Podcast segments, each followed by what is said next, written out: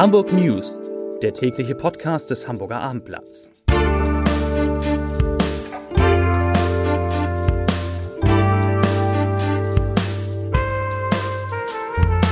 Moin, mein Name ist Lars Heider und heute geht es um die starke stiegende Zahl an Menschen, die bei der Versorgung mit Lebensmitteln in Hamburg auf die Hilfe der Tafel angewiesen sind. Weitere Themen. Die Feuerwehr selbst setzt einen Notruf ab. Der ADFC, der Allgemeine Deutsche Fahrradclub, fürchtet alleinfahrende Autos in Hamburg und Michel Hauptpastor Alexander Röder testet Messweine. Dazu gleich mehr. Zunächst aber wie immer die Top 3, die drei meistgelesenen Themen und Texte auf abendblatt.de. Auf Platz 3 schnelles Internet. Der Kampf um Hamburgs Glasfaserkunden hat begonnen. Auf Platz 2 Kinderärzte. Eltern tricksen aus purer Verzweiflung. Und auf Platz 1 Corona und ja, RTL wickelt den Standort Hamburg ab. Das waren, das sind die Top 3 auf abendblatt.de.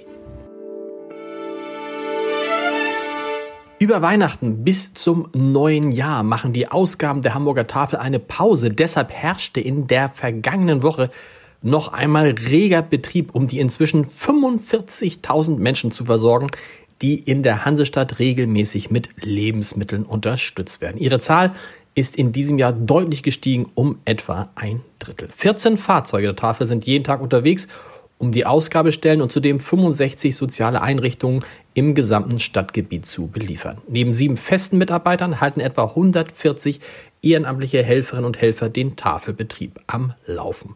Dass es immer noch stellenweise Aufnahmestopps bei den Ausgabestellen gibt, bedauert Tafelchefin Julia Bauer zutiefst. Sie sagt, ich zitiere, wir müssen täglich Menschen abweisen. Das ist furchtbar. Aber selbst wenn es Räumlichkeiten und Ehrenamtliche gäbe, fehlten uns die Lebensmittel. Wir sind am Machen und Tun, dass wir die bestehenden Ausgaben beliefern können. Für mehr langt es nicht. Zitat Ende. Wenn Notrufe eingehen, fahren die Mitarbeiterinnen und Mitarbeiter der Feuerwehr im Eiltempo zum Einsatzort. Doch jetzt setzen sie selbst einen Notruf ab. Die Kolleginnen und Kollegen würden am Limit arbeiten. Sie bluten aus, klagt Alexandra Wastrak, Mitarbeiterin der Feuerwehr Hamburg und Mitglied in der Gewerkschaft Verdi. Kolleginnen und Kollegen wanderten wegen der schlechten Bezahlung ins Umland ab, freie Stellen blieben unbesetzt. Rund ein Drittel des ursprünglichen Personals sei vor allem wegen Eintritts ins Rentenalter nicht mehr vorhanden. Die Folge starke Belastung der Kollegen vor Ort, fehlende Ruhephasen, hoher Krankenstand. Für Silvester erwartet Alexandra Waschtrack eine kaum absehbare Steigerung der Einsätze. Sie sagt, ich zitiere, wir haben keine Vorstellung, wie hoch, aber es wird in dieser Nacht sehr schwer werden, unseren Auftrag zu erfüllen. Zitat Ende. Bis 2030 wollen Bund und Senat mit Firmen wie Volkswagen und Moja dafür sorgen, dass auf Hamburg Straßen bis zu 10.000 autonom fahrende Elektro-Kleinbusse unterwegs sind. Ohne Fahrer sollen diese ihren Weg durch den Verkehr finden und Menschen als Großraum-Shuttle-Service transportieren. Das hatten Verkehrssenator Agnes Tjax und Bundesverkehrsminister Volker Wissing in Berlin verabredet. Nun regt sich gegen die Pläne erster Widerstand. Nach Ansicht des Fahrradclubs ADFC stehen nämlich die Senatspläne einer echten Mobilitätswende entgegen. Diese müsse den Umweltverbund aus öffentlichem Nah-, Rad- und Fußverkehr priorisieren, sagt ADFC-Sprecher Dirk Lau. Weil die fahrerlosen Autos rund um die Uhr im Einsatz sein können und selbstständig fahren, werde es unter Umständen nicht weniger, sondern vielleicht sogar noch mehr Autoverkehr im Zentrum geben, befürchtet der ADFC. Und das gehe womöglich auf Kosten der dort lebenden Menschen und ihrer Lebensqualität. In den vergangenen Wochen haben wir im Abendblatt sehr oft über den Fachkräftemangel berichtet, der nahezu alle Branchen in der Stadt trifft. Das gilt auch für Hamburgs Friseure und deshalb sagt Innungsmeister Henry Riel jetzt im großen Arbeitsinterview, ich zitiere, wir haben zu viele Friseursalons, es wäre heilsam, wenn sich der Markt gesund schrumpft. Zitat Ende. Vor Corona hätten in Hamburg pro Jahrgang etwa 200 Männer und Frauen eine Friseurlehre begonnen. 2022 war es gerade einmal die Hälfte, also auch die Friseure werden knapp.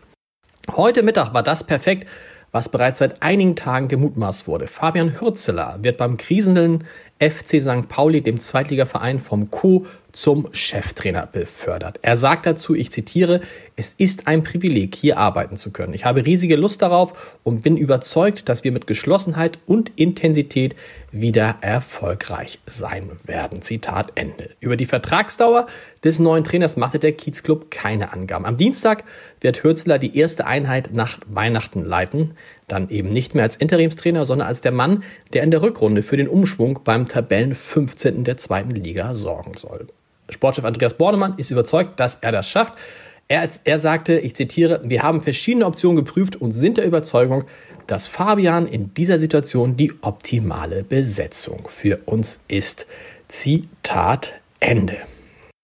Falls Sie noch einen schnellen Tipp brauchen für ein Weihnachtsgeschenk, wenn Sie also noch keins haben, zum Beispiel für Ihre Frau, noch ein ganz kleiner Rat von mir. Verschenken Sie doch mal einen schönen Abend mit Markus Lanz im Thalia Theater. Das sage ich natürlich nicht ganz uneigennützig, denn ich befrage ihn dort am 22. Januar und es gibt wirklich noch eine Handvoll Karten, mir sind es nicht, eine Handvoll Karten in einer recht erschwinglichen Preiskategorie, die man online sofort bestellen kann. Und wenn Ihnen über die Festtage langweilig sein sollte, auf www.abendblatt.de slash podcast finden Sie rund 30 Podcasts vom Hamburger Abendblatt, mit denen man sich wunderbar die Zeit vertreiben kann. Wie viel Zeit zeigt die Mail eines Hörers unseres Weinpodcasts Vier Flaschen, der vor kurzem schrieb, dass er damit, Achtung, 16.200 Minuten verbracht hat. Und an diesem Wochenende werden da sicher weitere hinzukommen. Denn zu Gast in Vier Flaschen ist Alexander Röder, Hauptpastor des Hamburger Michel, mit dem wir Messweine testen. Natürlich auch den Weißburgunder, den Röder beim Abendmahl im Michel ausschenken lässt. Ich wünsche Ihnen und Ihren Lieben frohe Weihnachten, auf das aus Lärm, Stille und aus Hektik Ruhe werde. Genießen Sie es. Die nächsten Hamburg News gibt es nämlich erst wieder am 27. Dezember. Bis dahin. Tschüss.